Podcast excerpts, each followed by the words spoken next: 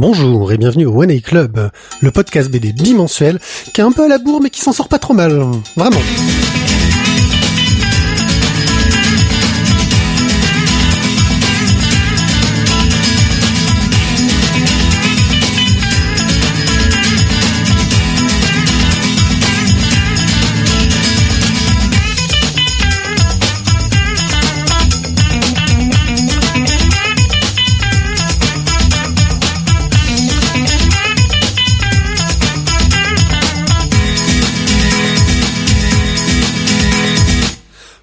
Bonsoir à tous, bienvenue dans cette émission. On est un peu au taquet, on vient à peine de s'asseoir et de lancer tout. Heureusement, nous avions bien préparé notre matériel. Je suis One Pied et je suis avec vous pour vous accueillir pendant au moins une heure et demie pour vous parler de bande dessinée. Et avec moi pour nous accompagner, j'ai mes chroniqueurs préférés. Thio, Thio, bonsoir Thio. Bonsoir. Et euh, celui qui vient de prendre la parole subrepticement, le docteur Tizak. Bonsoir la famille. Et j'ai une nouvelle chaise. Oh, une chaise qui ne va pas casser. Faut espérer.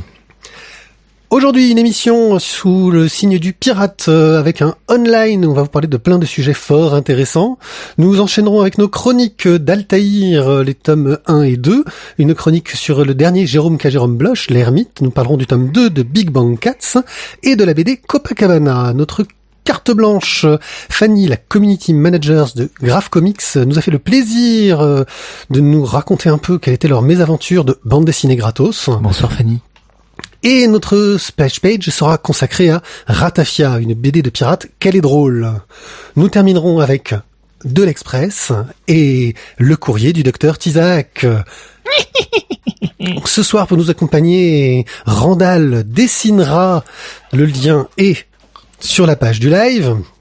Et bien entendu, vous pouvez réagir sur Twitter avec euh, le hashtag OEC Live. Et dans la chatroom, nous tâcherons d'être réactifs et efficaces, même si nous n'avons pas encore ouvert les pages et qu'on court dans tous les sens. Coucou la chatroom, bonjour Raptop. Et je crois que nous allons pouvoir tout de suite commencer avec notre online. Online Une petite série de news euh, diverses et variées. Nous commençons par quelque chose qui me tient particulièrement à cœur. Sponge Comics a lancé un Patreon. Alors qu'est-ce que Patreon? Patreon, c'est un site qui permet de soutenir différents projets euh, en leur donnant des sous. Le principe c'est très simple, c'est que vous choisissez combien vous voulez donner, soit de façon mensuelle, soit à l'acte, c'est-à-dire dès qu'il y a une publication, ça ça dépend de la personne qui organise le Patreon. Et Sponge Comics a décidé en gros de faire du mensuel. Donc tous les mois, vous pouvez donner la somme que vous voulez. Euh, pour les soutenir, alors c'est pas grand chose, c'est en dollars en plus, donc euh, avec la conversion, on est toujours gagnant.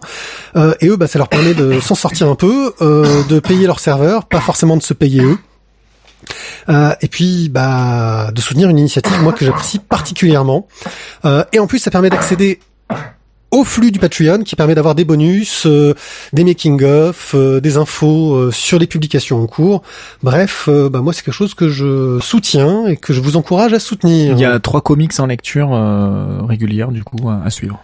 Voilà, donc Sponge Comics, on a déjà parlé, c'est de la BD gratos sur leur site et c'est vachement bien. Isabelle Botian a mis sur son blog le storyboard de la prochaine bande dessinée qu'elle va faire avec Anne-Catherine Hutt, que on avait beaucoup aimé leur précédente, qui était Havre. Je sais pas si vous vous souvenez les amis. bien Havre. Et donc leur prochaine, va y avoir du Viking, va y avoir des trucs. Le storyboard, j'adore toujours regarder les storyboards, les travaux préparatoires sur les séries. Euh, on vous mettra les liens euh, dès que possible. Si Isaac est à la cool, peut-être même qu'il peut les mettre dans la chat room là maintenant parce qu'il est trop fort. Ouais, hein, tu peux, tu crois tu, veux que je mette quoi les les, les... liens vers le storyboard Les liens, sont présents dans notre programme. Ouais. C'est dans le chauffeur. Pierre Feuille Ciseaux, c'est une initiative de rencontre entre auteurs et euh, dans la dernière qu'ils ont faite, euh, c'est une sorte de petit festival interne, je connais pas très bien donc euh, je veux pas dire de bêtises. En gros, ils ont donné leur part au numérique et à de l'expérimentation. ils ont mis sur leur site les productions qui en sont sorties, mais aussi les outils qui ont permis de le faire. Alors c'est vraiment de se donner des exercices, par exemple travailler sur le clic, donc mettre une interactivité dans la planche, travailler sur du turbo média, Et donc on peut voir un peu euh, tous les travaux qui ont été proposés. On retrouvera certains auteurs que l'on aime bien, euh, Tony Ragel, euh, moi j'aime bien ce qu'il fait, euh, Ibn al-Rabin, euh, que j'aime bien aussi. Mathieu Baïf. Euh, et donc euh, ce que je trouve super intéressant, c'est que non seulement ils nous montrent leur production, mais ils donnent aussi les outils pour essayer de se prêter nous-mêmes à l'exercice. Et c'est vraiment super cool. Oui? Non, Non. T'allais dire un truc? Non.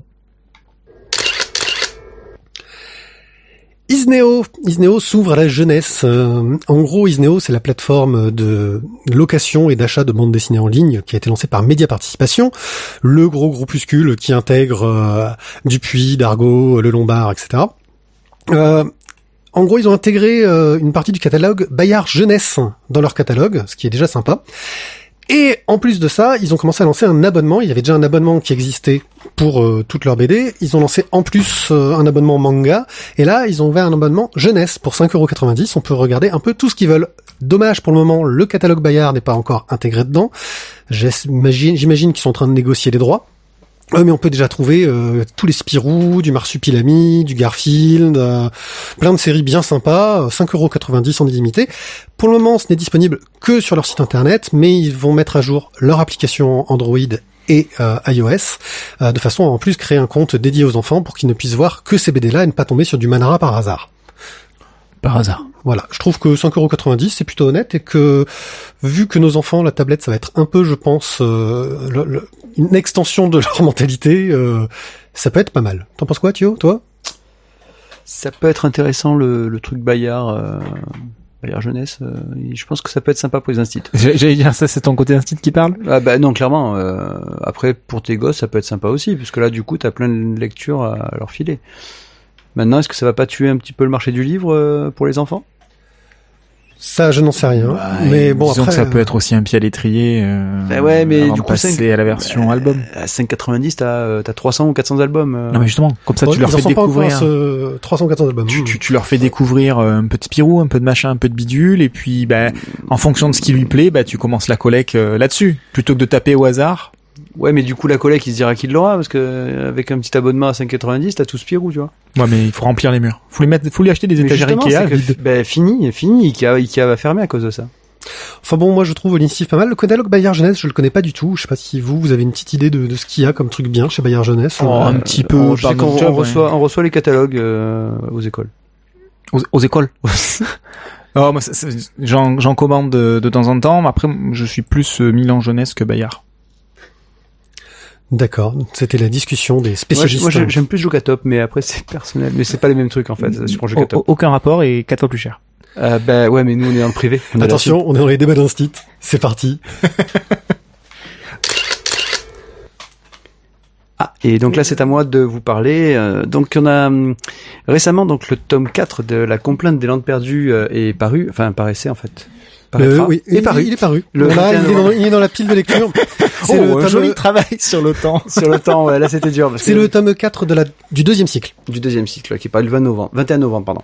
Euh, dernier album donc justement de Philippe Delaby et ils ont ressorti donc euh, ben, une petite lettre que Monsieur Delaby avait envoyée quand il avait 14 ans, Euh, une petite lettre qu'il avait envoyée à Hergé où il lui montrait en fait ses premiers dessins et où il lui demandait justement ben, euh, euh, son avis euh, sur sur ses dessins et qu'est-ce qu'il devait faire de sa vie quoi.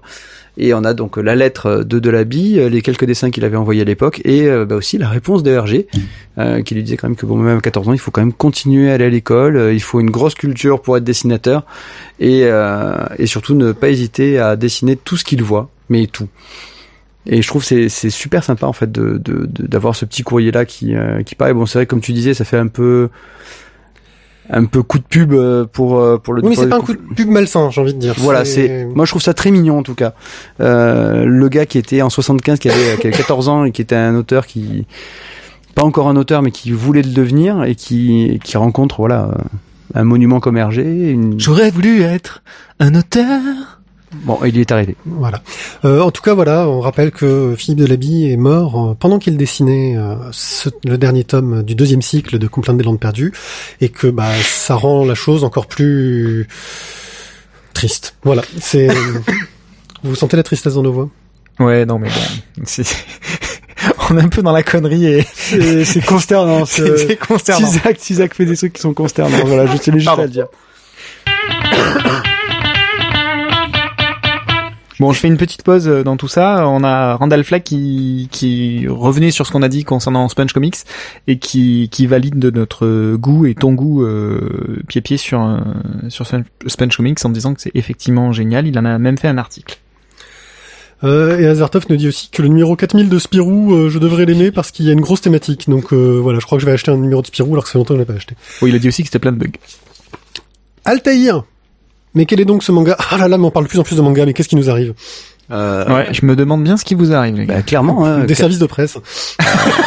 Qu'est-ce qui vous arrive Bah, des trucs par la poste. Ouais, mais en fait, on les a quand même demandé et c'est pas mal.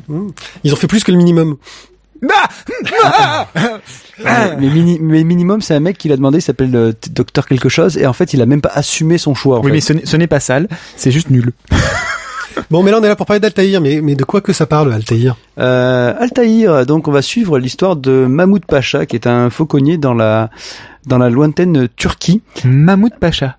C'est son nom. Je n'y suis pour rien. Je n'ai pas choisi le nom des des, des, Je du pense héros. que c'est typique turc, hein, donc euh, quelque part on peut pas leur en vouloir.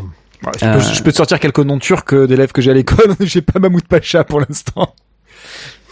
Pardon, Mathieu. Il s'appelle Mahmoud et il est Mahmoud, Pacha. c'est son prénom et c'est Pacha, c'est sa c'est sa sa fonction. En fait, il est général. euh, euh, général, on va dire. Je sais pas trop, j'ai pas encore tout saisi. Ah, euh, c'est- C'est Mamut. Et c'est le... Mahmoud. Mamut Et c'est le plus jeune des Pachas, il est trop fort, quoi.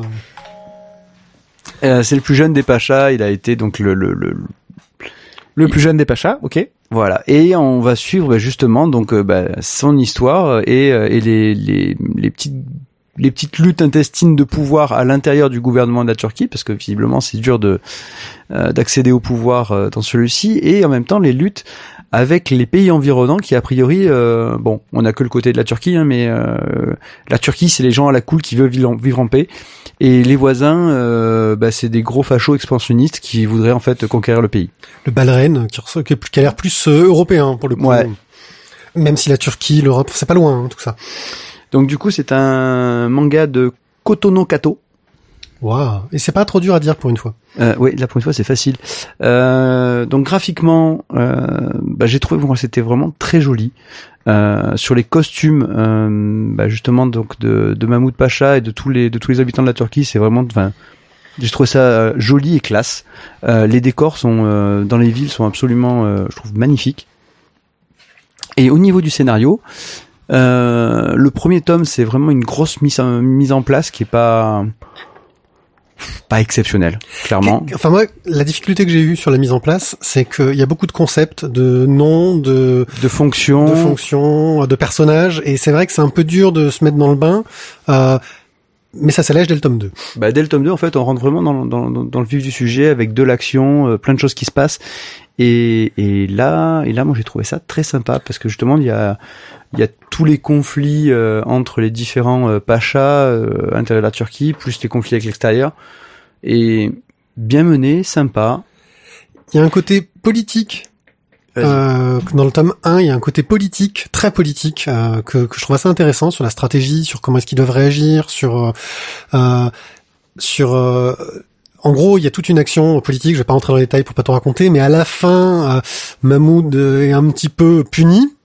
Euh, là, tu es en train de spoiler le tome 3. oui, non, mais je, je, dis pas ce qui lui arrive exactement. Il est un petit peu puni, ce qui va amener dans le tome 2 euh, toute la suite d'événements. On n'est plus terre à terre dès le tome 2. On n'est plus dans les hautes sphères du pouvoir. Euh, en tout cas, j'ai eu que la moitié du tome 2, hein, mais peut-être qu'après plus, mais on n'est plus dans les hautes sphères. Dans le tome 2, il s'intéresse euh, au théâtre. euh, qui s'amuse à, à jouer les choses et on voit que Mahmoud euh, se rapproche du peuple en fait alors qu'il en était assez, assez éloigné. C'est frais pour moi, Ouais, non, excuse-moi, ouais, c'est plus frais que moi, ouais. Alors c'est vrai que le tome 1, c'est un, mais peut-être que leur plan d'attaque c'était ça, mais en fait non. Oh mais mon meilleur ami m'a trahi, mais en fait peut-être Oh. qu'il a pas fait exprès.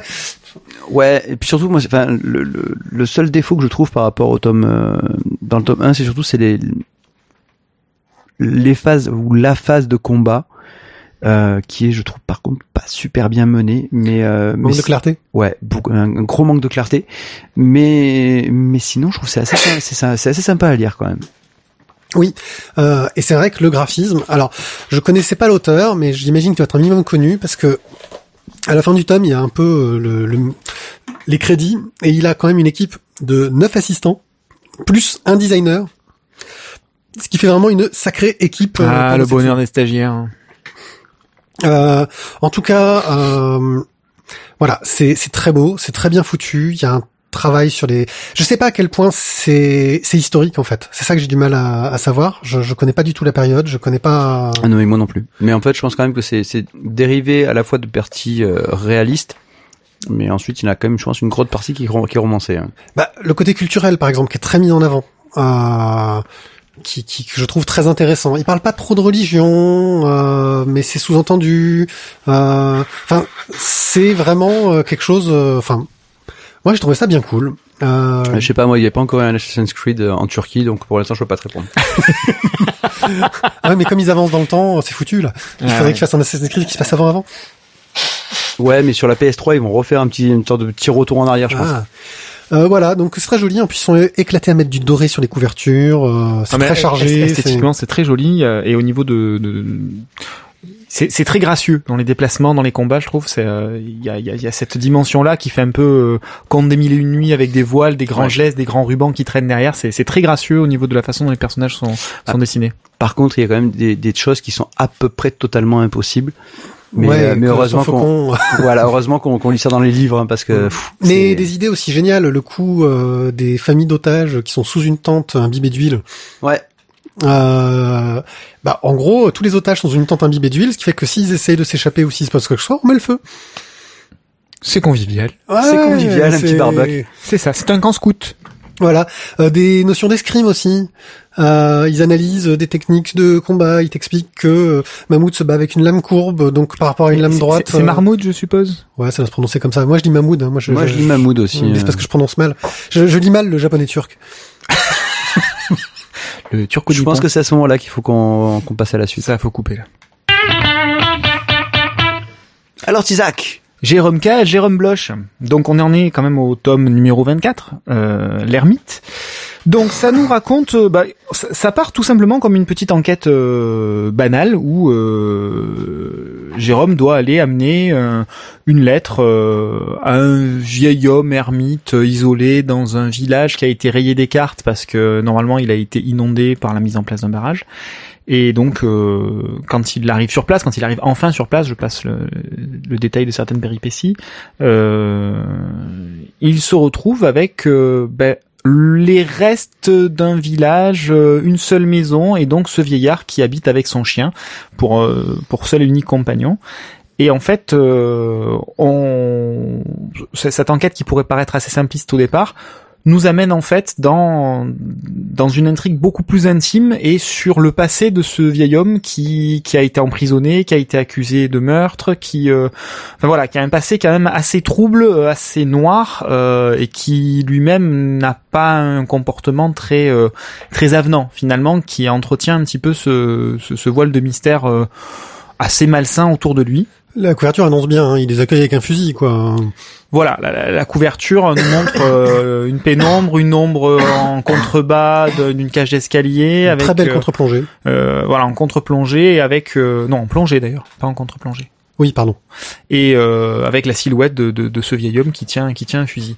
Euh, bref, c'est c'est c'est- c'est- Et, et un chien. et un chien.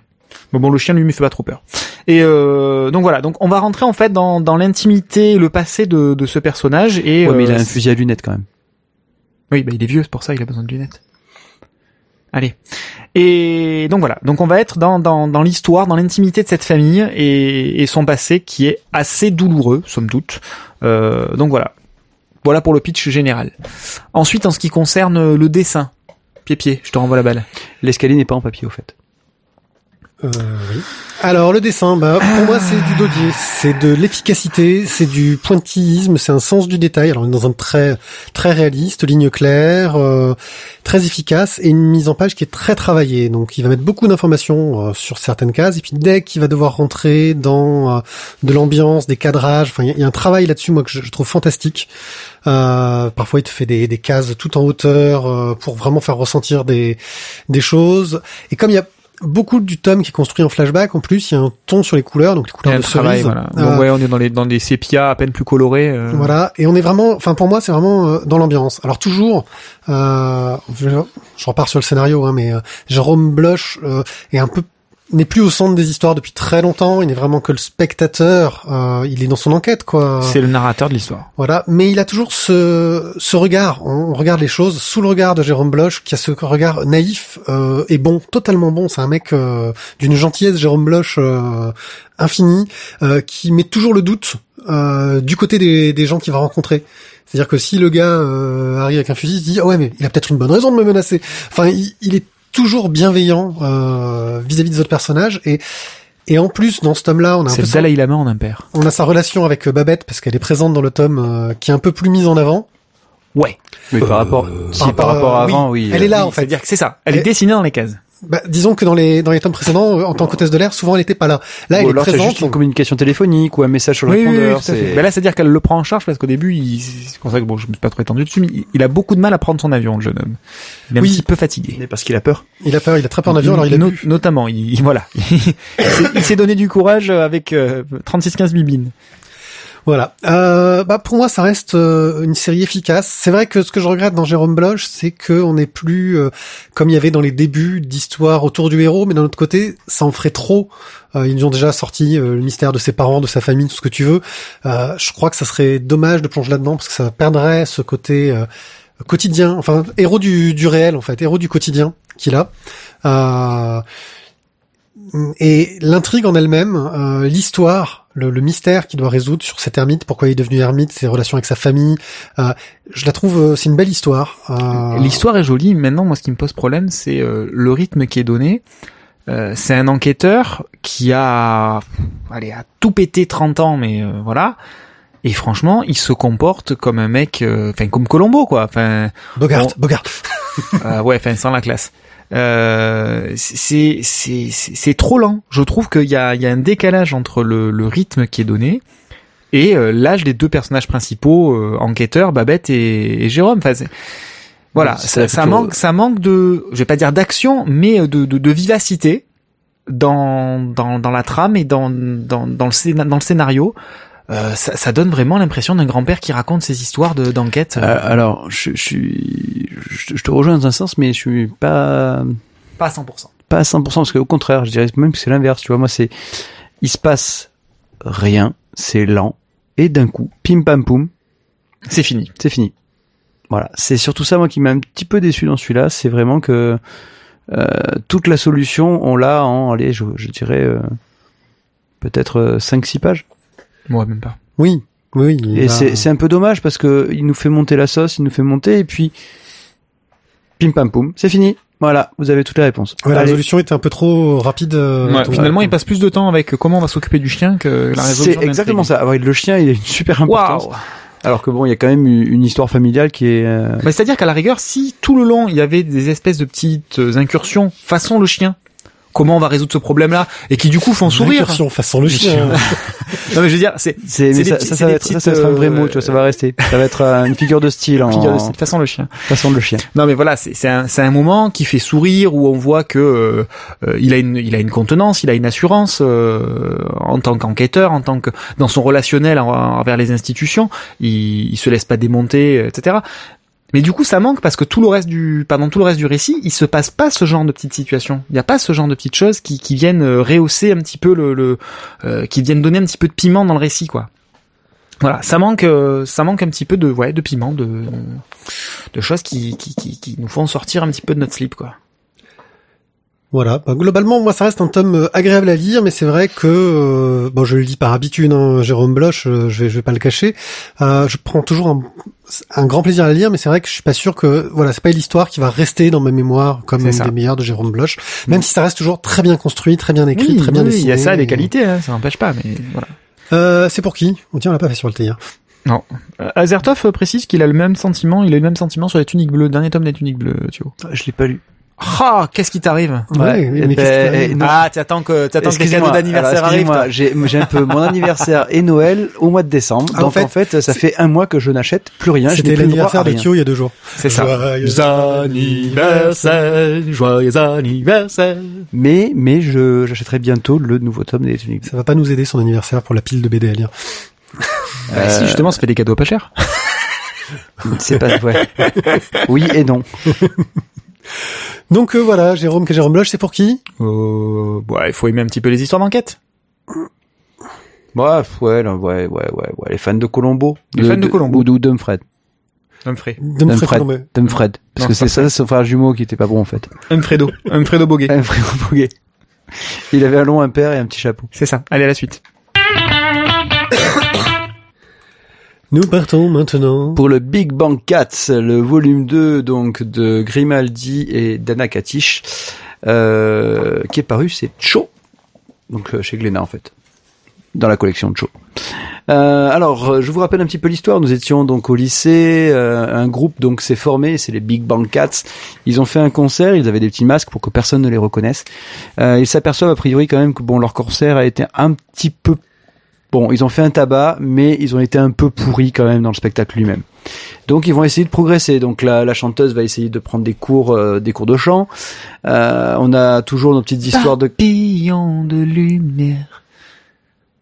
Euh, là tu sors. Ça c'est totalement impossible. Euh, Non. Ça, elle, a, elle a pas pris des cours de chant J'aimerais que tu te casses tout de suite de, de cette salle pour que nous soyons enfin libérés, délivrés. Libéré Délivré Allez, pour, les, pour ceux qui n'ont pas d'enfants, vous pouvez pas comprendre. Voilà. Donc, euh, donc euh, la, coupé, la- ouais, la chanteuse est toujours amoureuse Il y a un de. cri de désespoir d'Azertov hein, sur le chat. Donc, je disais que la chanteuse était toujours amoureuse de Franck. Euh, mais Franck, euh, malheureusement, T'es préfère, tout free ouais, il préfère toujours les garçons, comme les to be free finalement. Mais il assume pas trop. hein. Il assume pas trop. Ouais. Baptiste, euh, lui, se fait toujours euh, emmerder par à peu près tout le monde. Euh, tout enfin, le monde voilà. croit qu'il est homo. Et tout le monde croit qu'il est homo. Alors que non, pas du tout. Euh, bon finalement voilà c'est c'est bah, la continuité on va dire du tome 1 avec donc justement l'histoire du groupe et, euh, et Barbara qui elle va essayer justement d'enquêter pour savoir qui est le Big Bang Cats. Barbara c'est l'ennemi juré au lycée, c'est euh, la fille qui a l'autre groupe et la euh, et attends c'est lequel? C'est euh, c'est Baptiste ou c'est Franck qui jouait dans son groupe? Euh, c'est Franck, je crois. On dirait une discussion autour d'Hélène et les garçons, les enfants. Ouais mais c'est ça, c'est Hélène et les garçons euh, En moderne. au lycée au en moderne euh, mais en vachement mieux. Et là vous allez me dire mais comment tu sais que c'est vachement mieux? Donc tu as regardé Hélène et les garçons non, non, parce que de toute façon, ça ne peut être que mieux qu'Hélène et les garçons. Et je te remercie. Tizak. Merci. Ah Thio, tu m'as sauvé. Est-ce que c'est au niveau du miracle de l'amour Euh, ça, j'ai jamais vu. Zut, je croyais que j'allais la voir, tu vois, mais... non, alors non, j'ai jamais regardé les trucs Non, comme mais ça. par rapport à premier baiser. Allez, Donc, franchement, c'est vraiment, moi, je trouve ça, je trouve ça super. C'est très frais, c'est très dynamique. Euh, bah, même c'est là si qu'on voit ça- qu'on a vieilli, hein, parce que dire ouais, c'est super, super, euh, Mathieu, c'est plus un mot qui existe. c'est trop bête. Putain, mais ça va, oh, les gars, vous allez peut-être cracher sur moi, quoi. Bon, tu Euh, kiffes la vibe sur cette, sur cette BD, quoi. Bah, je non, je kiffe pas la vibe non plus, mais euh, mais bon, j'ai passé un bon moment, c'est sympa. Euh, au niveau des graphismes, qu'est-ce que t'en penses, euh, Pied Et ben moi, je trouve toujours le, le dessin de Anna Catfish vachement bien. Euh, Catfish, Catfish, je sais jamais. Je, je Catfish, trouve- elle est Catfish, Elle est russe. Vachement bien. C'est moderne. Ouais, dans le temps, ça peut dire, ça veut dire, fiches, quatre, quatre fiches pour les Big Bang 4, ça peut Ouais, c'est ça.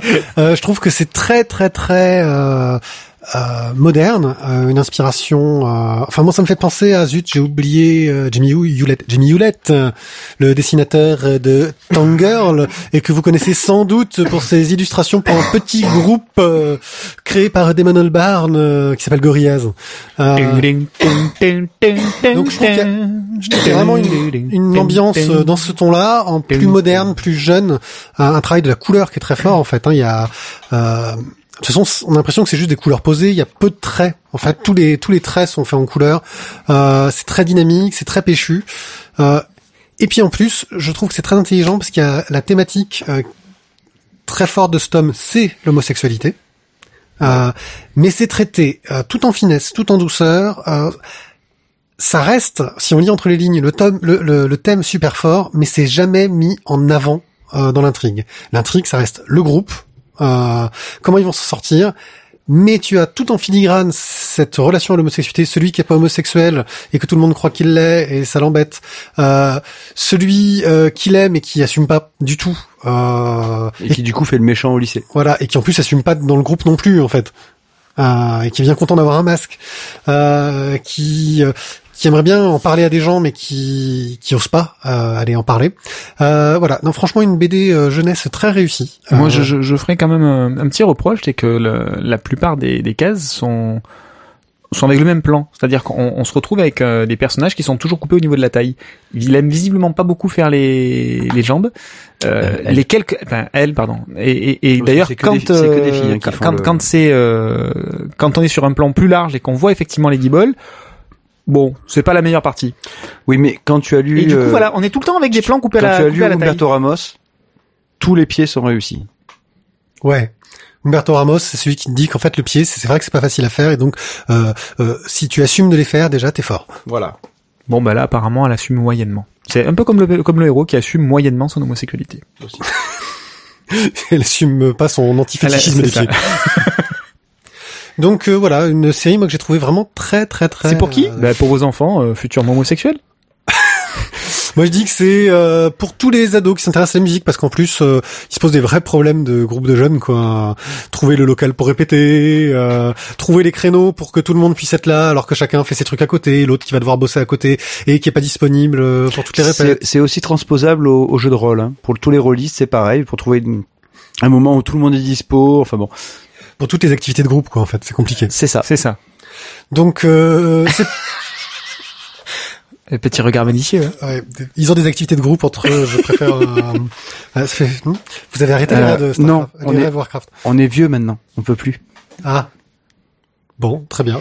Merde. Si vous le dites.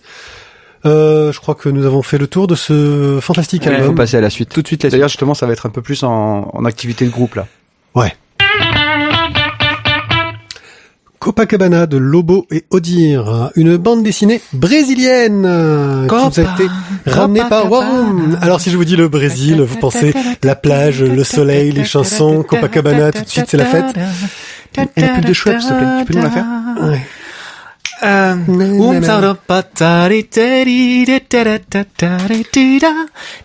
Eh bien, cette bande dessinée, c'est tout sauf ça.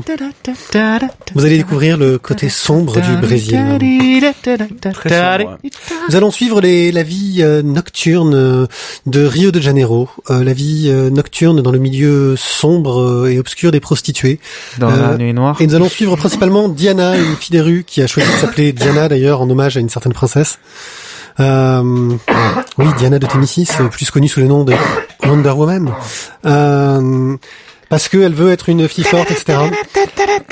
Et sauf que bah là, elle va devoir accepter quelques plans un peu tordus parce qu'elle est vraiment à la dèche, elle a vraiment des problèmes de thunes. Euh, Apparemment c'est d'arriver vite, t'as plein de billets de 50 dans le portefeuille. Ouais, ça. Et franchement, c'est. On va suivre un peu toute cette vie de, de ces gens qui font des couvages, qui. Qui montent aussi des coups pour essayer de, alors sans, sans mauvais jeu de mots, qui montent des coups pour essayer de, de s'en sortir et de et, et de gagner un gros paquet de bifetons d'un coup. Euh, mais bon, ça va forcément partir en quenotte. Bah, surtout quand Diana va se réveiller euh, Ouais, ne- sans aucun souvenir de la soirée, elle se doute que la collègue qu'il a mis dans son plan a dû la droguer ou un truc comme ça, et qu'il y a des gens qui commencent à lui courir après. Et surtout, c'est euh, qu'elle aperçoit le cadavre de sa copine euh, qui a été retrouvé euh, euh, sur une plage, non? Ouais, euh, je sais plus. Enfin, enfin, elle a été abattue sur une plage. Sur enfin, la plage abandonnée. C'est une bande dessinée très euh, noire, très glauque. C'est du noir et blanc. Il y a un style, euh, Du noir épais et blanc. ouais, noir épais. Voilà. Il y a un style vraiment euh, sombre. Euh, en plus, bon, bah, on a des personnages de black au milieu euh, qui sont donc vachement mis en valeur, qui De sont vraiment dans dans l'ambiance. euh. Enfin voilà, moi c'est vraiment une BD d'ambiance euh, dans du polar noir, euh, très urbain, qui où t'as pas envie d'aller visiter Rio de Janeiro en fait. Ouais, Tu disons dis- que parce que en gros, quand- tu perds le côté glamour. Hein. Là, Disons que quand ils te parlent de ce qu'ils font aux touristes, tu te dis j'ai pas envie d'être touriste là-bas, quoi, parce que le touriste c'est le pigeon de base, mais alors euh, ouh, qu'est-ce qui prend cher dans sa dans sa bouche, quoi. Et bientôt, chez vos éditeurs, Marseille. Euh, Ouais, je sais pas, non, ça me fait moins c'est parce que nous on n'est pas touristes. Parce qu'on n'est pas touriste à Marseille. C'est pour ça. Euh, voilà, moi c'est vraiment une BD que j'ai beaucoup aimée, qui m'a laissé un peu sur le cul parce que j'ai trouvé les personnages touchants, attachants, mais l'ambiance pesante et, et vraiment dure. Quoi, il y a des moments où tu fais merde, euh, t'as envie qu'ils s'en sortent, t'as envie que Euh, tu as envie qu'il y ait du mieux pour eux, mais pourtant, bah, Tu- ça- tu vois pas la lumière au bout du tu couloir. C'est ça. Ne regarde pas. là, quand tu dis des trucs qui peuvent avoir double sens, ne regarde pas Tizak. Mais, mais pourquoi est-ce que tu me foutu sur la table en face de lui? Qu'est-ce que je te dise? Voilà. Pourquoi tu m'as mis sur la table? Non mais arrêtez, stop, stop, stop. Là, vous commencez à partir totalement. Et arrête de mourir dans ton micro. Je t'assure que j'aimerais bien arrêter de mourir, mais, euh, mais je crois que ma tuberculose est en train de vraiment remonter. Euh, mais c'est vrai que Copacabana, c'est vraiment, j'ai, moi, j'ai pris vraiment une grosse, grosse claque et euh, excellent, excellent. Graphiquement, je suis pas, je suis pas follement emballé, même si je trouve C'est que dense, ça, ça, ça fait, fou- ça fait un peu fouillis. Ça fait un peu fouillis et, c'est euh, difficilement lisible. C'est efficace, c'est efficace, quoi. mais c'est quand même confus. Enfin, c'est euh, efficace, mais très fouillis. Par C'est contre, oui, c'est pas un trait net, c'est pas un trait clair, c'est très, mais ça va bien avec. C'est c'est c'est c'est C'est trash, brutal. C'est C'est brutal. C'est mais au niveau du scénario, au niveau des personnages, c'est, euh, c'est vraiment excellent. J'ai passé un très très bon moment. voilà. Et tes prochaines vacances à Rio de Janeiro euh, Euh, non. Non, non. J'ai prévu, ben, justement, pour dans trois ans, dans mes, pour mes 40 ans, je pars en Australie et en Nouvelle-Zélande. chez les Hobbits. Chez les Hobbits. Vive les hobbits. Donc euh, Copacabana de Lobo et Odir chez Warum, le côté de Warum Vraum qui fait pas des trucs drôles. Euh, c'est pour qui? Oula Là, c'est dur, hein. Là, c'est pour, je sais pas, bon. Pour ceux qui aiment le polar euh, très noir. Hmm. Ah, pour ceux qui ont aimé Showgirl. Pas pour les fans de Fifty Grey, de Fifty Shades. Voilà. Euh, une série que j'ai beaucoup aimée. Nous allons maintenant pouvoir euh, passer euh, à notre carte blanche. Est-ce qu'il se dit des choses dans la chatroom euh, tant qu'on y est? Euh, oui, tout à l'heure j'ai dit euh, même pas, mais pourtant on a bien envie. Voilà, c'est moi qui ai parlé. Euh, C'était très confus, c'est très décousu, Simiris. En tout cas, Non, je, pas très bien je retranscris ça pêle-mêle. Non, c'est Azertov qui se demandait si on avait enregistré euh, des BD des glaçons euh, avant d'enregistrer, avant de faire l'émission. Est-ce que des BD des glaçons lui manquent ou est-ce qu'il pense qu'on est franchement alcoolisé? Je, je ne Alors, sais on n'est pas alcoolisé, mais DBD des glaçons, normalement, devraient revenir, euh, sans doute, je pense, à Noël. Il devrait y en avoir au moins un, voire deux, peut-être, On espère. qui seront enregistrés et diffusés plus tard. On essaye de se trouver, euh, de plus, de mieux les écrire que les précédents qui étaient bien sympathiques. On s'est bien amusé, mais on s'est rendu compte qu'il y avait quand même quelques lacunes à l'écriture. Quelle écriture? Euh, non, Alors, c'est pas euh, vrai, non, parce qu'il y avait de l'écriture. Moi, je suis Oui. désolé. Il y a Mais un fait, problème. quand il y a on est un problème- mauvais, on est mauvais. hein. Il y a un problème de jeu d'acteur à un moment donné, et euh, je dirais que le, le seul acteur parmi nous n'était pas forcément le meilleur pour le coup. Hein Quoi? Est-ce qu'il qu'il attaque là? Oh là là Je crois que c'était pas la gueule, ça. Je crois que c'était pas la gueule. Celui-là, il a envoyé quand même. hein. Bon, et puis comme ça, on Ah, va, fallait bien vanner. Hein. on va vous laisser avec euh, la carte blanche euh, à, à Grave Comics qui va vous parler de ce fantastique projet de BD distribué gratuitement tel un métro ou un 20 minutes. On se retrouve d'ici une quinzaine de minutes. À tout à l'heure. Carte blanche à Fanny de Grave Comics. Bonsoir Fanny et merci d'avoir accepté cette euh, carte blanche. Bonsoir. Alors euh, Fanny, tu euh, es la community manager d'un projet euh, qui a pour but d'éditer de la bande dessinée d'inspiration euh, américaine, hein, super-héros euh, comics, gratuitement en hebdomadaire, euh, distribué euh, un peu euh, là où ce sera possible, ce que j'ai cru comprendre. C'est ça.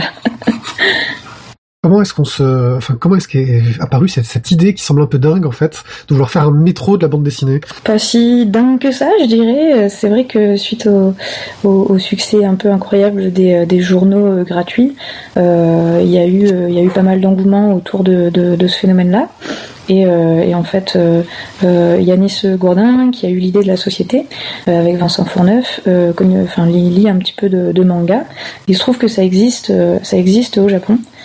Cette idée de proposer des, des mangas gratuits sur le même principe que la presse, presse gratuite. Voilà. Euh, c'est le seul endroit où ça existe déjà, sinon on est les premiers. Waouh, c'est super. Ça doit être un peu la pression quand même. Un petit peu, et c'est surtout euh, que il il faut beaucoup expliquer. Voilà. Euh, mais après, euh, c'est pas grave, hein, on est là, on est là pour ça. Euh, mais c'est vrai que le, le but c'était de pas euh, uniquement euh, faire du contenu gratuit sur euh, des news, mais euh, pourquoi pas passer dans le divertissement, pourquoi pas faire un divertissement euh, euh, accessible à tous. Donc, ben, qu'est-ce qui est accessible à tous C'est ce qui est, qui est gratuit, hein, tout simplement. et c'est vrai que on, est parti sur les étudiants. c'est pour ça qu'effectivement la distribution, elle se fait un peu partout dans l'idéal, mais bon, pour l'instant, pour des raisons financières notamment et aussi d'organisation, ça va être sur la région Île-de-France, à la sortie des, des, universités, des grandes écoles et des, des lycées de la région Île-de-France. Et, euh, et, en fait, euh, c'est voilà, vouloir un peu rendre euh, ce média accessible à tous, le, faire connaître un peu plus. Enfin voilà, les deux créateurs, c'est des passionnés. Moi qui ai rejoint l'aventure plus récemment, je suis une passionnée aussi de, de bande dessinée. Donc, oui, j'ai vu que tu avais un blog. Oui, tout à fait. Comics pour nous. Bah, j'ai été très inspirée moi aussi. voilà, moi, moi c'est ça qui a fait que j'ai rejoint l'équipe en fait, c'est que moi j'ai vraiment pour but de faire faire découvrir les comics à tout le monde et un peu sortir de cette idée que les, les BD c'est pour les enfants, les BD c'est Tintin, Astérix et, et, les premiers Superman un peu tout gentils, tout simples, on va dire. là, le but ça a été aussi de faire des séries différentes, de styles différents. Donc c'est pas, d'ailleurs c'est pas comics en fait. Il y a une série qui est très très comics, très super-héros, c'est Next Gen. Next Gen, c'est un groupe de super-héros qui apparaît euh, et qui se met à sauver des gens. Donc là, là effectivement, c'est très comics, mais les autres, c'est des styles très différents en fait. Il euh, y, a, y, a, un côté, euh, le prince de tennis, c'est plus une BD d'aventure sur une planète. Les nouveaux Argonautes, c'est un peu plus enfantin. c'est le héros il a 14 ans. Il y a Bliss, c'est un peu plus Tomb Raider avec ce côté très très euh, aventurière, euh, Indiana Jones et tout ça, donc c'est des styles très différents. Le côté graphique qui fait qui fait énormément penser, je trouve, à de la BD américaine. On sent des influences très très fortes. Hein, je pense euh, pas mal à l'école Topco. ah oui, oui, ça c'est une grosse influence. voilà. Donc que ce soit dans les dans les designs, c'est vrai que quand j'ai vu Bliss la première fois, je me suis dit tiens, un mélange de Malicia et de Witchblade. On, on me le dit beaucoup. Tiens, alors Malicia, je crois que c'est la première fois, mais alors pour que pourtant moi c'est la première chose à laquelle j'ai pensé, la mèche blanche. Oui, voilà. mais, mais on m'a jamais dit. Par contre, Witchblade, oui, beaucoup. Mais pour c'est assez euh, drôle parce qu'en fait l'histoire n'a rien à voir. Euh, c'est le postulat de base qui est très euh, qui fait penser, les visuels qui font penser, mais en fait l'histoire est très très différente. Enfin ça, vous verrez. on verra. Alors ça, c'est le côté euh, vraiment artistique. Donc il y a quatre séries, il y a un univers partagé, un événement qui est l'apparition d'une nouvelle lune qui en gros fait apparaître tous les phénomènes euh, bizarres euh, qui vont faire l'apparition des pouvoirs. Quoi. C'est ça. le truc, c'est que vous êtes une société. Votre objectif, ça va être de gagner des sous, bien sûr. en faisant ce qui vous plaît, bien sûr. Est-ce que vous n'avez pas peur qu'à un moment donné, vu que vous fonctionnez sur un modèle publicitaire, c'est la publicité qui va vendre, ça va avoir une influence sur le contenu éditorial? Bon, je, ne pense pas parce que c'est vrai qu'on on, le voit sur, euh, sur tout ce qui existe déjà sur le même modèle. Euh, par exemple, il peut y avoir tout à fait des, des publicités euh, qui vont un peu plus loin, on va dire, hein, plus que juste on inclut l'encadré, le, qui sont des, des, articles commandés par, par, par une société, par exemple. Ça existe beaucoup dans la presse féminine, par exemple, mais c'est évidemment très bien indiqué euh, et le contenu, euh, le reste, en tout cas les, bandes dessinées, jamais ce ne sera euh, impacté. De toute façon, pour être tout à fait honnête, il y a les deux prochaines années qui sont déjà planifiées par, par les scénaristes. Hein.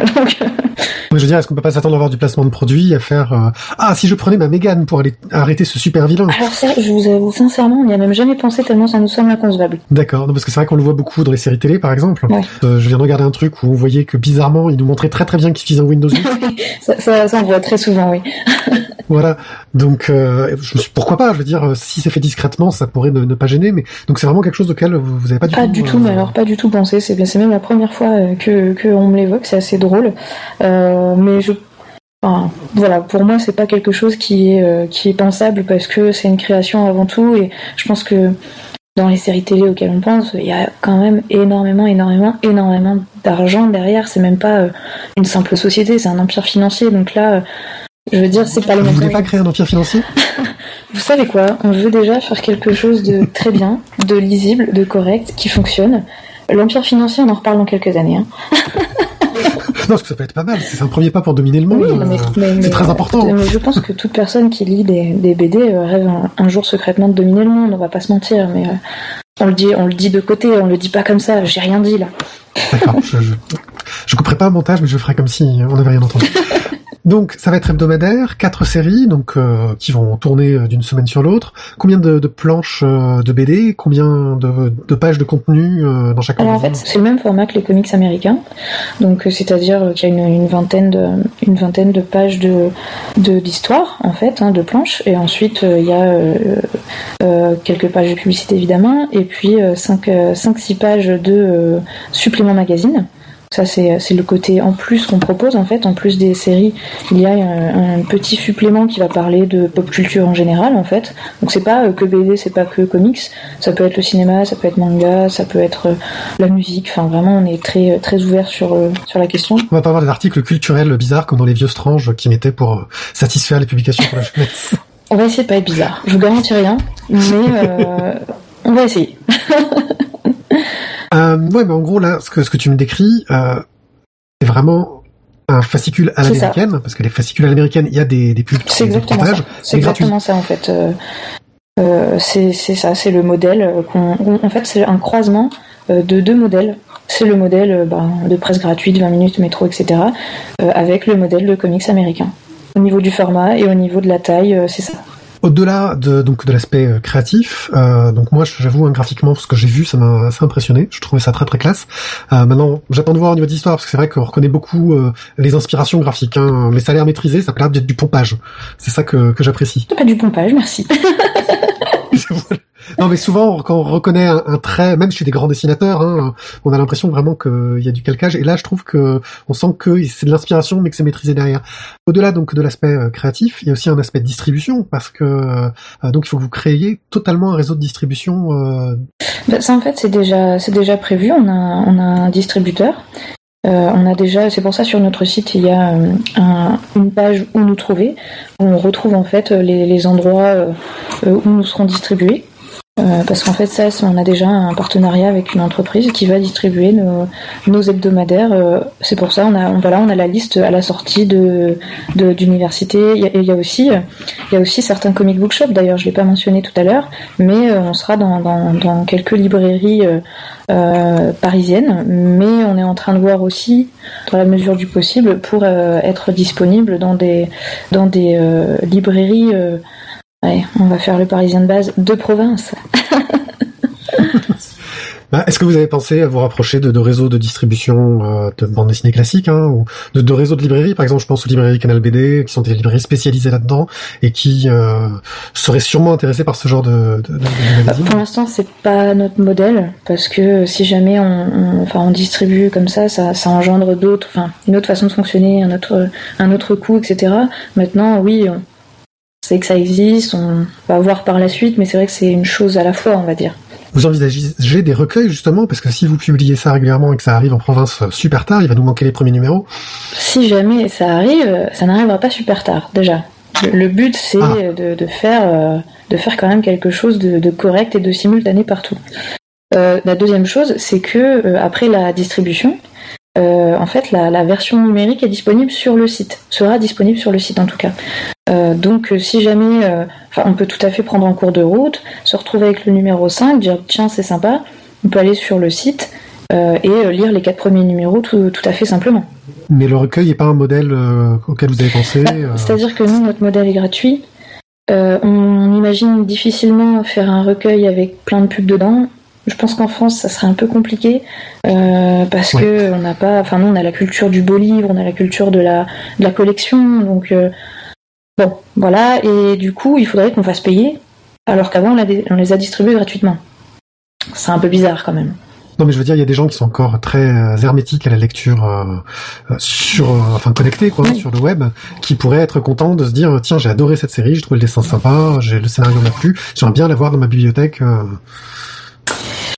Euh. Ah, bah dans ces cas-là, euh, dans ces cas-là, j'ai envie de dire, il faut vivre avec son temps.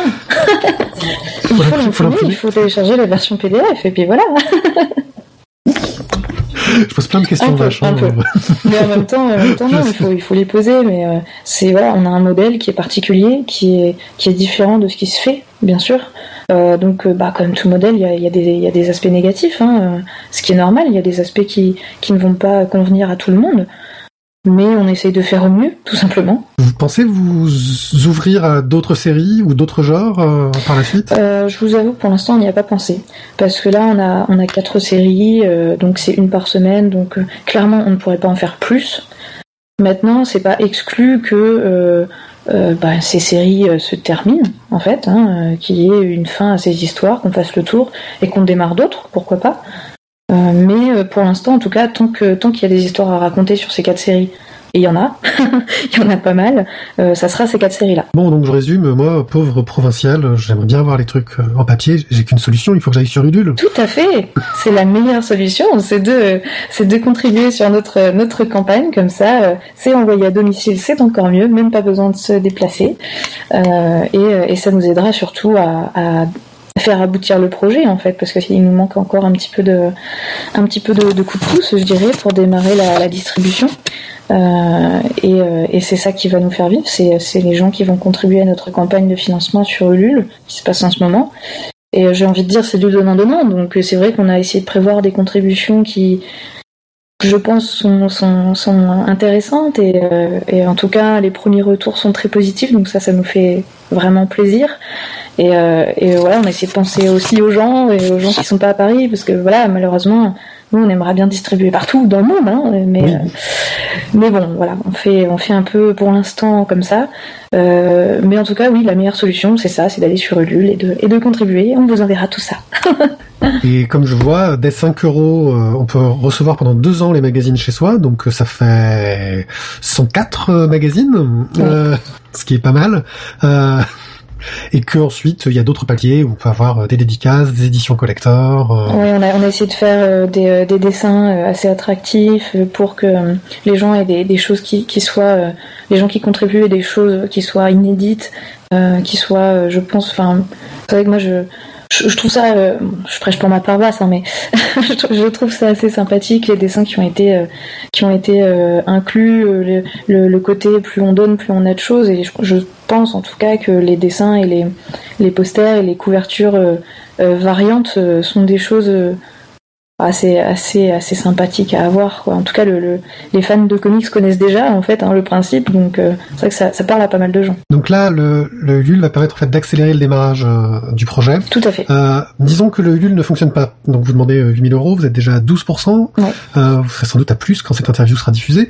J'espère. Si ça fonctionne pas, les séries sortiront quand même, sauf que ça sera plus tard, c'est ça? C'est ça. En fait, euh, là, euh, euh, ce qui est important, c'est de dire que notre modèle euh, économique, c'est pas de faire une campagne et de sortir, de refaire une campagne et de ressortir. C'est euh, une aide, c'est en fait ce qui va nous permettre de faire aboutir le projet, puisque, euh, comme je disais tout à l'heure, c'est vrai que c'est un projet assez neuf, donc il y a un petit peu de... euh, de, de, méfiance, je dirais, de, des gens, et notamment des, annonceurs qui se demandent est-ce que ça va sortir un jour, des banques, enfin voilà, tous tous les, tout, tout ce genre de personnes auxquelles on est confronté quand on veut monter une société. Donc faire euh, ce projet, c'est à la fois faire connaître, euh, faire euh, montrer aussi à ces, toutes ces institutions qu'il y a des gens qui sont prêts pour ça, qu'il y a des gens qui sont intéressés. Donc on va acquérir un certain poids, forcément, on espère en tout cas. Et, et voilà, maintenant si ça fonctionne pas, bah, notre modèle ne change pas en fait. Ça, ça repose toujours sur les annonceurs, ça repose toujours sur les banques, ça repose toujours sur des fonds publics comme n'importe quelle société en fait. Là, c'est juste que ça nous permet, en faisant cette, euh, cette campagne, d'accélérer les choses et, euh, et je dirais de faire. euh, enfin, voilà, nous ça, nous, ça nous parle comme modèle en fait. hein. Le financement participatif, c'est aussi simple que ça. On, on- on a participé à d'autres choses chacun. On, on connaît des dessinateurs qui l'ont fait, euh, euh, pour qui ça a très bien fonctionné. Et, euh, je pense par exemple à The Infinite Loop de, de Elsa Chartier, par, par exemple, qui, qui, qui est une campagne qui a fonctionné très bien et, et que nous on a adoré ce principe parce que c'est une manière aussi de faire les choses entre guillemets en dehors des clous et de, et de, de faire vraiment participer euh, les lecteurs en fait. Au plus tôt, on peut s'attendre à avoir les, les- le premier numéro quand et au plus tard quand? Alors je dirais février. Euh, le, le fait est que les numéros sont prêts en fait. Euh, ils sont prêts à être imprimés. On attend simplement de, que la campagne soit terminée. Donc en fait, dès que c'est terminé, eh ben, on imprime et c'est tout. Tout est prêt en fait. Février, vous visez Angoulême Euh, c'est un peu dur en fait à savoir. Très honnêtement, c'est on est en train de d'en discuter. Je peux pas vraiment donner de réponse pour l'instant. Je suis désolée. D'accord. Bon ben moi j'encourage tout le monde. D'ailleurs il va falloir que j'aille le faire euh, à aller euh, mettre au moins 5 euros pour recevoir à domicile euh, les magazines, 102 magazines chez soi euh, pendant deux ans, ce qui est plutôt plutôt honnête je trouve. Ben, merci beaucoup Fanny pour euh, de nous avoir présenté tout ça. De rien, c'était un plaisir. Euh, je mettrai tous les liens euh, sur le pour le Ulule, pour euh, Graph Comics, etc. Si vous voulez en apprendre un peu plus et jeter un œil aux superbes planches euh, qui sont disponibles. Euh, tout ça euh, dans la chatroom et bien sûr euh, sur notre site lavadébile.fr. Votre site, euh, l'adresse c'est C'est gravecomics.com. graph g r a 2 f Tout à fait. Merci beaucoup et j'espère euh, à une prochaine fois. J'ai hâte de voir à quoi ça va ressembler. Ciao. Merci beaucoup, au revoir. Bien entendu, euh, si vous avez si vous avez des choses à dire, vous êtes les bienvenus dans Corte Blanche. J'avouerai que la prochaine n'est toujours pas prête. Euh, donc euh, si vous voulez, genre dans 15 jours, vous avez des trucs super trop bien à dire, euh, vous voulez apparaître dans notre émission, c'est avec joie et bonheur que nous vous accueillons pour parler de ce que vous voulez à partir du moment où c'est en rapport avec la bande dessinée. Euh, et puis maintenant, là, on doit lancer normalement une splash page et je suis en train donc de de, de, de faire du, du, du vent, tu vois, parce qu'on est tous en train d'ouvrir Ça s'appelle du Non, alors, On ouvre sont- tous le Google Doc au même moment Moi, et ça rame. Voilà, et donc là en fait on est prêt, donc je vais pouvoir lancer le jingle si je me plante pas comme tout à l'heure, parce que en fait on est trop fort. Hein. Et donc oui, si vous voulez participer aux cartes blanches, vous allez sur la voixdébile.fr, euh, il y a une page contact. Voilà, voilà. Cet enfant à la recherche d'aventure. Choco, si tu veux rentrer, tu dois faire le bouffi bouffon. Oh non, les gars, pas le bouffi bouffon. Choco, si tu veux rentrer. Vont aller beaucoup plus loin. Un jour, j'avais préparé une bouteille de vomi et, et de faux vomi. Je suis allé au cinéma, je suis monté au balcon et là, j'ai fait des bruits atroces. Et j'ai vidé la bouteille et là, tout le monde s'est mis à vomir partout. Ils se vomissaient les uns sur les autres. C'était horrible. Eh, Ma, il commence à me plaire, ce petit? Nous devons trouver le trésor de Willy le Borgne et affronter les plus grands dangers. Data, Data, fais quelque chose. Euh, ok, tous derrière moi. Les dents de la mort. Aïe, aïe, aïe. Francis, fais quelque chose. Mais- Mais pas avec ton épée. Et s'ouvrir à de nouvelles amitiés. Balance plus fort, le bébé s'envole. Berceau s'envole. Bon, d'accord, on t'a fait tomber, mais, mais juste une fois. Euh, bon, d'accord, deux fois. Pour résoudre les plus grands mystères. Euh, je sais pas si c'est un la dièse ou un, ou un si bémol. C'était pas pareil sur le Stanway de ma mère. Bah, si tu te trompes encore, euh, c'est toi qui vas être molle. Hein. Dont celui de l'amour. Tu savais que Brett portait un appareil? Non, mais tu devrais peut-être embrasser avec les yeux ouverts la prochaine fois. Les Goonies, sortis le 12 de dans vos cinémas. Eh oui, désolé, on ne pouvait pas résister à, à, à citer ce, cet excellent film, cette, ce, ce, Monument ce popcorn movie de la mort que sont les Goonies pour vous parler de Ratafia. Euh, Thème des pirates, on nous faisait suéder la bande-annonce. Euh, c'est ça, on voulait faire un truc drôle. Aucun rapport euh, avec Ikea. Non, aucun. Et... Euh, donc, euh, Ratafia, Ouais, ouais, parlons plutôt de la BD parce qu'on va encore oublier nos... c'est ça, on va encore changer de sujet, ça va encore être n'importe quoi, et on va se faire insulter par tout le monde. Euh, donc, Ratafia est une bande dessinée des, euh, de Nicolas Potier et de Frédéric Salcedo au départ, euh, avec un premier cycle qui euh, comptait, euh, si je ne me trompe pas, quatre tomes, euh, plus un one-shot qui était un, un petit voyage au Japon. Euh, ensuite, Frédéric Salcedo a été remplacé par euh, Johan Pilet. Ouais.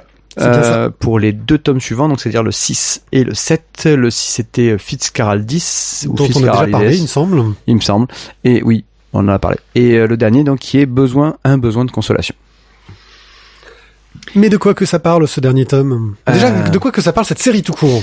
Alors, on a donc euh, Charles, le capitaine de la Kouklamou, euh, qui est euh, dans le premier tome. Alors, je vous, je vous situe un un pitch assez rapide. Euh, le capitaine Charles a perdu son bateau au poker face à un capitaine.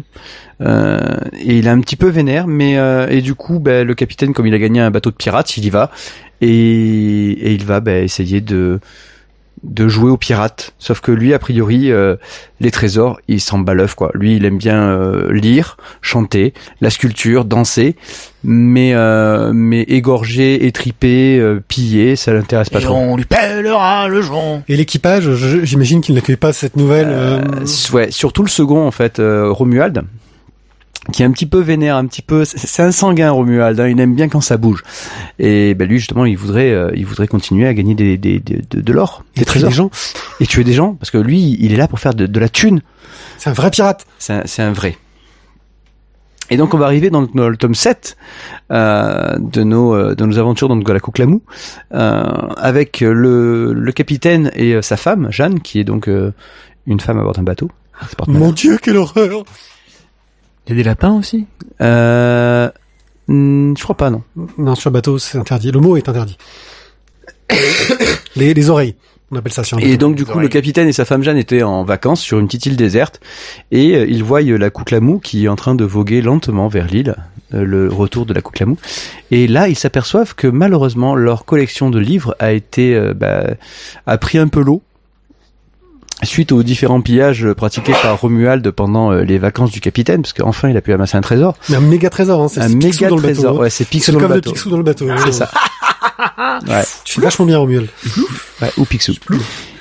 Et malheureusement, en fait, en faisant ceci, euh, le capitaine se retrouve avec un petit souci, c'est qu'il n'a pas ramené le livre qu'il avait emprunté à la bibliothèque. Et malheureusement, dans cette bibliothèque, si on ne ramène pas un livre dans les temps, on a un énorme souci. C'est qu'on a une somme exorbitante à Des blâmes énormes, quoi. Astronomique Astronomique, c'est-à-dire quasiment en fait tous les gains des pirates Sur 12 générations. sur bah sur en fait le voyage que vient de faire Romuald et tous les pillages qu'ils ont fait, ce sera à peu près ça. Ils se retrouveront sans rien. Donc en fait, va se, on va avoir une sorte de course poursuite. les pirates d'un côté qui vont essayer de retrouver un exemplaire de ce livre pour le ramener à la bibliothèque, et bah, le bateau bibliothèque qui va les poursuivre pour leur faire payer la taxe. Et oui, parce que ce sont des méchants qui recherchent les taxes. Le bateau bibliothèque. Ouais, là on a plein plein de références euh, tout au long tout le long du livre. Euh, alors pour euh, pour resituer, bah, les dialogues, c'est euh, c'est bourré de jeux, bourré de jeux de mots, c'est c'est plein d'humour, c'est excellent. Moi je je me fends la poire à chaque fois que je le lis. Et et au niveau du dessin, bah rien à dire non plus. Ouais, c'est cartoonesque. euh, Voilà, c'est cartoonesque, c'est excellent. C'est cartoonesque, des personnages démesurés, euh, un capitaine euh, tout petit, euh, assez- qui a un côté un peu ridicule, euh, un Romuald complètement exagéré. Euh, Euh, le mousse qui euh, à qui il arrive tout un tas de trucs. Le pauvre. ouais, enfin, oui, c'est c'est vraiment euh, très cartoony, très fun. On retrouve un peu la BD d'humour euh, de la grande ère Goscinny dans le ton. Euh, des tonnes de jeux de mots, mais euh, parfois bien amenés, et puis parfois on, on rigole tellement, on sent que même les auteurs les trouvent pas terribles, mais qui sont contents d'avoir réussi à les, euh, à les balancer. Et surtout dans ce tome, moi j'ai trouvé une critique du monde de l'édition, une critique euh, globale à ce niveau-là, mais assez assez trash, où par exemple ils arrivent dans une bibliothèque où euh, ils n'ont qu'un seul livre, en plein d'exemplaires, hein, mais ils n'ont qu'un seul livre.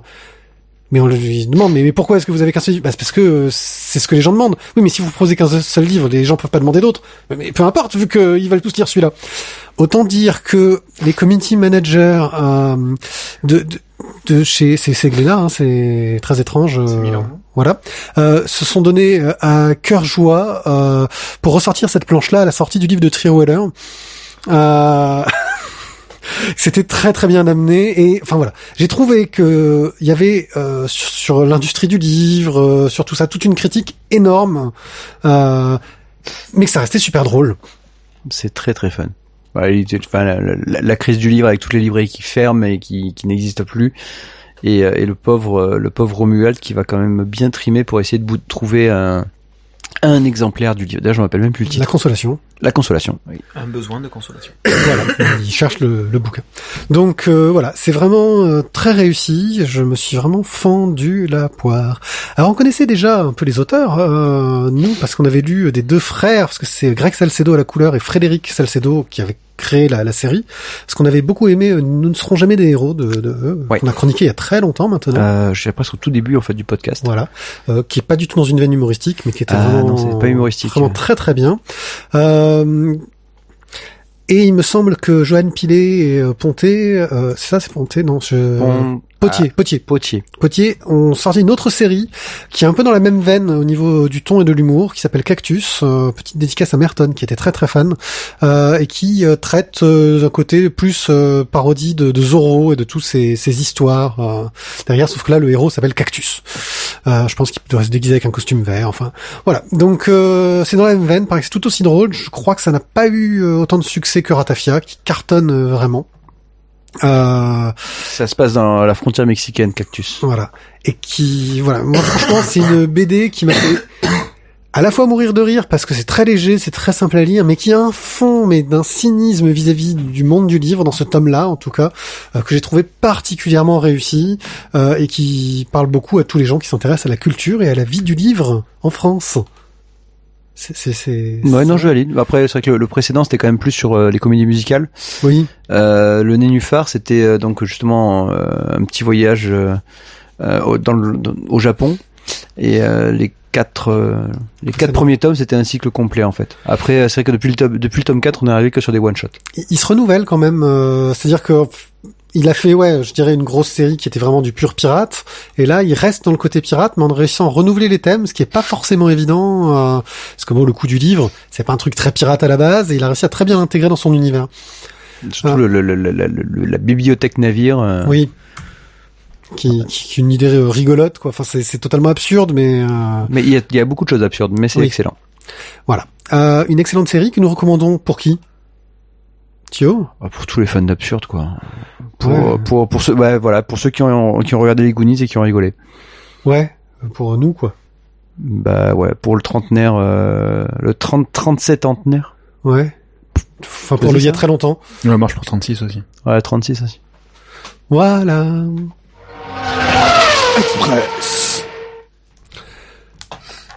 Nous allons donc vous parler dans notre express. Nous commençons par parler de Invincible, tome 13, Prélude à la guerre. Un tome un peu particulier euh, qui, comme le précédent, euh, va avoir euh, en première moitié la série Invincible classique et en deuxième moitié les aventures de Rex Splode et de, j'ai oublié le nom de la copine de, et de Atom Eve. Donc ça se passe longtemps avant les débuts d'Invincible. Ça raconte un peu les origines de ces personnages.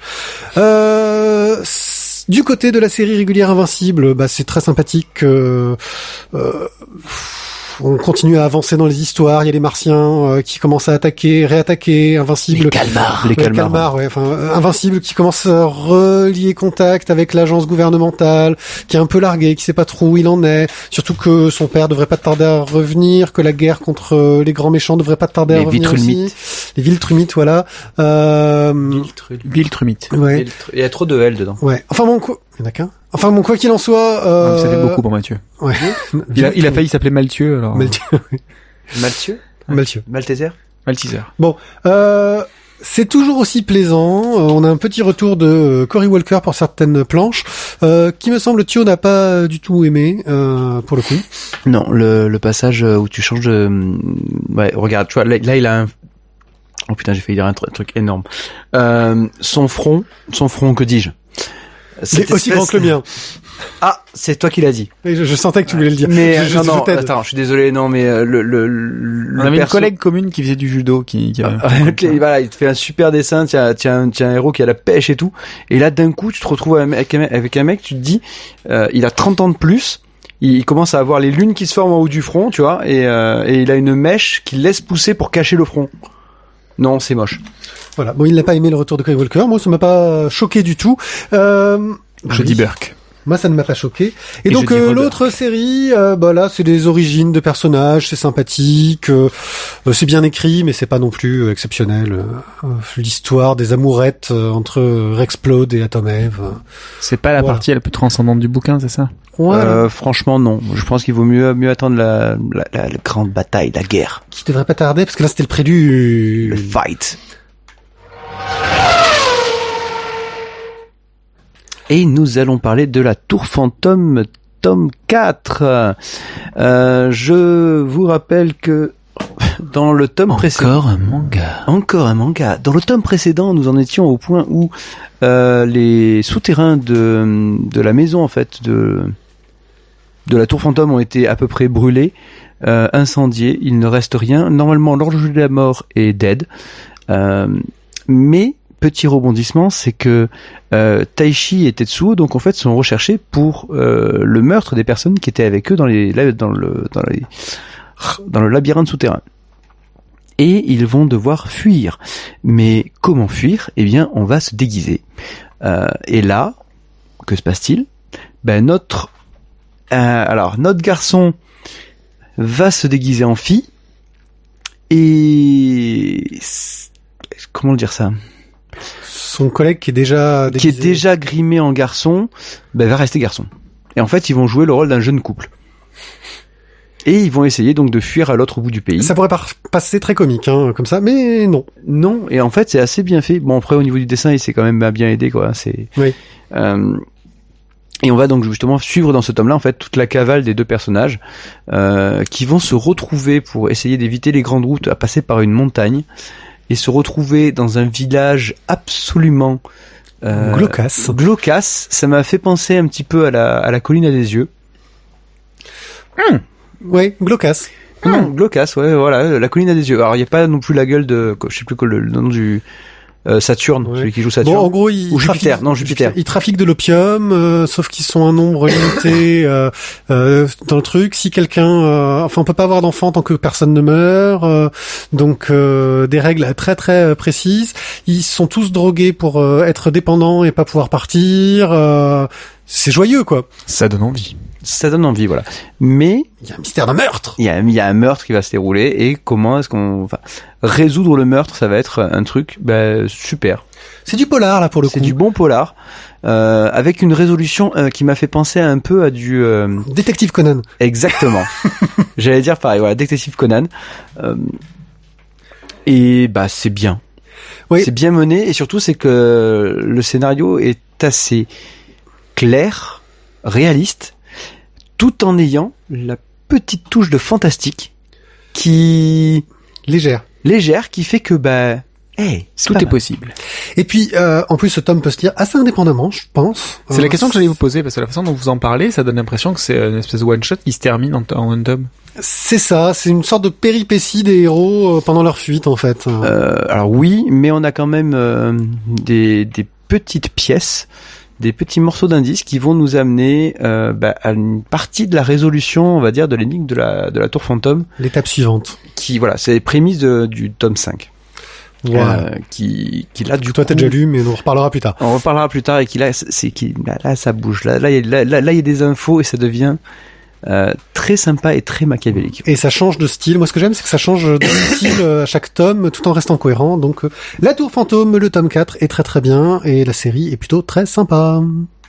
Retour Travail sérieux. une Monsieur enquête Tijak qui va nous faire du courrier, mais qu'il a pas grand-chose à dire. Pas besoin de grand-chose. voyant astrologue. Bonsoir, jeunes gens. Le Doc Isaac est enfin de retour. Et, et, et, et, mais, mais, que s'est-il passé? On manque de commentaires. C'est quoi cette blague? Lunch, où es-tu? Lunch, où es-tu? Bon. Lunchounet.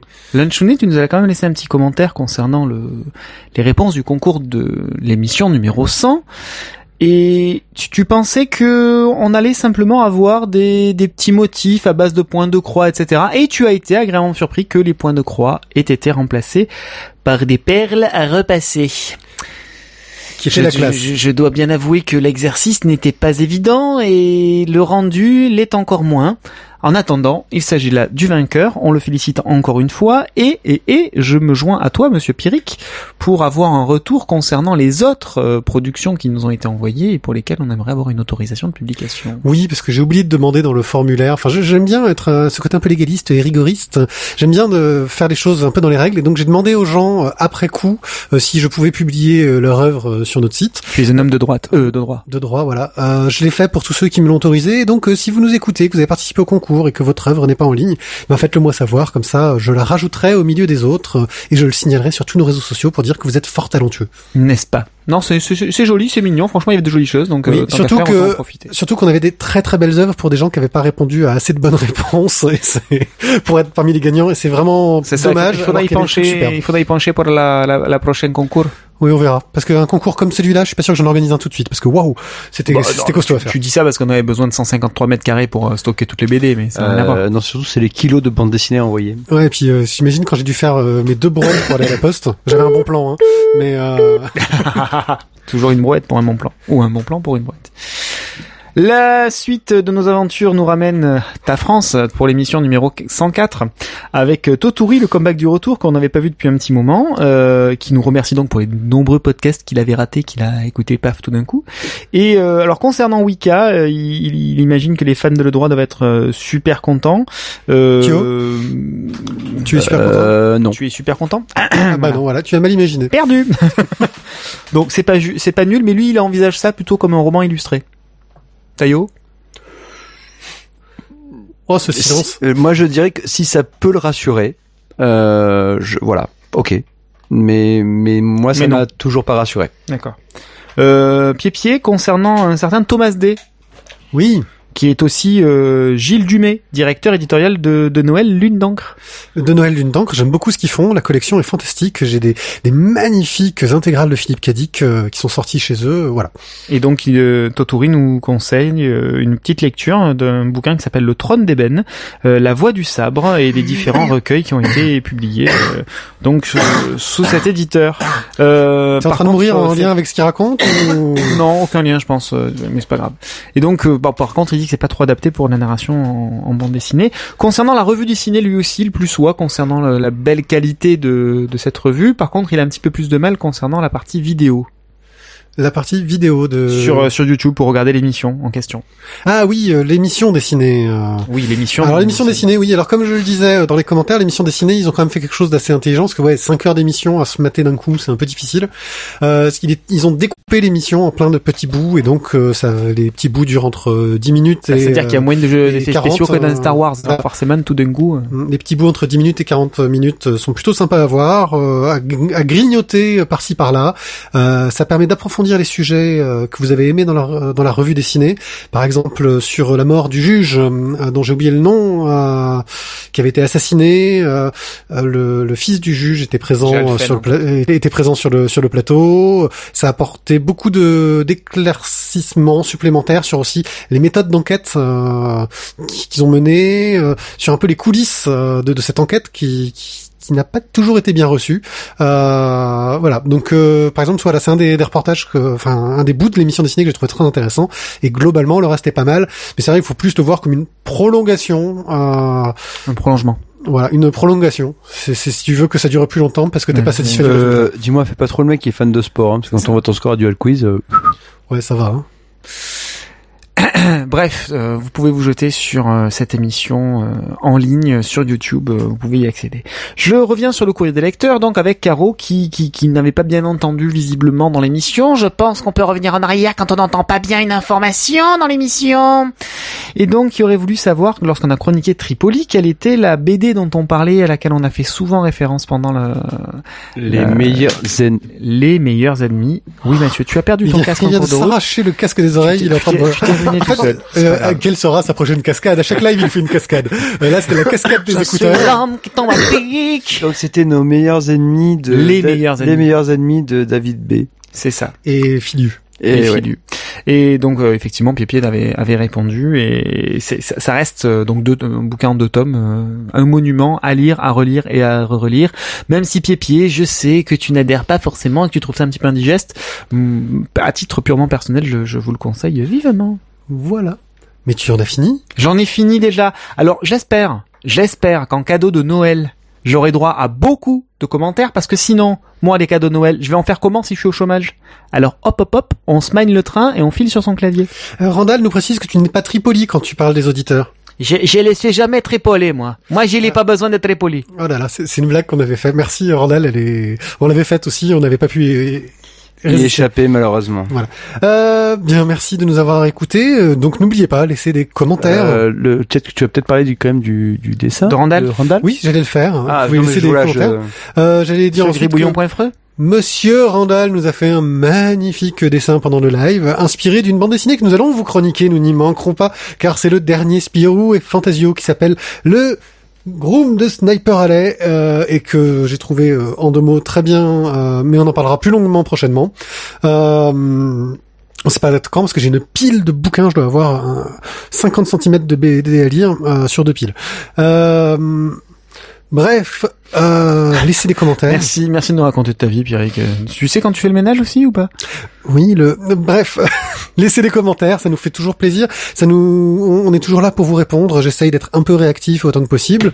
N'hésitez pas à nous suivre sur tous les réseaux sociaux du monde sur lesquels nous sommes, ou pas en ce qui concerne Tizak. Bah oui, moi je suis, je, suis- je suis un, je suis un tout-bib, je suis enfermé dans mon, Ouais. dans mon, entre- dans mon cabinet, je, je reçois des clientes. Tu reçois des clientes, ok. Euh, et on se retrouve donc dans 15 jours pour une émission que nous avons déjà enregistrée, qui sera notre dernière émission de l'année. Vous aurez sans doute noté qu'il manque un petit quelque chose pour cette émission. Les, les fidèles l'ont remarqué. Les OEC Awards. Comment vous dire Comment vous dire Euh, Je crois que j'ai j'ai tellement été concentré sur le concours C'est ça. Le, le, le concours nous a un petit peu mobilisés et omnubilés. euh. que, que j'ai complètement zappé de lancer la préparation, donc on n'était pas prêt. Et donc bah, on lancera les OEC Awards en janvier lors de notre prochaine Première émission. émission de l'année 2015, One Eye Club Awards. qui est prévu au 1er janvier, mais qui ne sera sans doute pas à cette date-là. Euh, on vous tient au courant parce que Come on guys, come C'est on, le come on. jeudi du mois, ça tombe le 1er janvier cette année. Euh, là, j'avoue que ça, Euh, ça risque être très très tendu. Entre un la truc digestion et la gueule de bois, je pense qu'on aura du Ouais, mal, c'est ça, hein. voilà. Là, Alors, euh, si vous voulez, on peut vous faire une émission euh, avec euh, les dents du fond qui coincent un peu, mais euh, c'est possible. Euh, surtout parce que tu n'es pas là, je te rappelle. C'est-à-dire que j'aurai des, j'aurai de grandes oreilles au-dessus de la tête. Euh, ouais, ronde.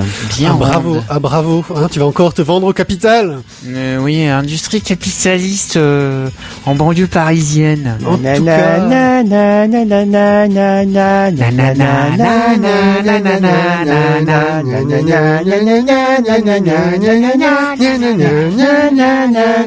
au revoir à tous, merci. Désolé, on vous a flingué votre soirée. Vous avez It's a Small World dans la tête pour au moins une semaine. ciao, ciao, à dans 15 jours, bye. Il en faut pour être heureux.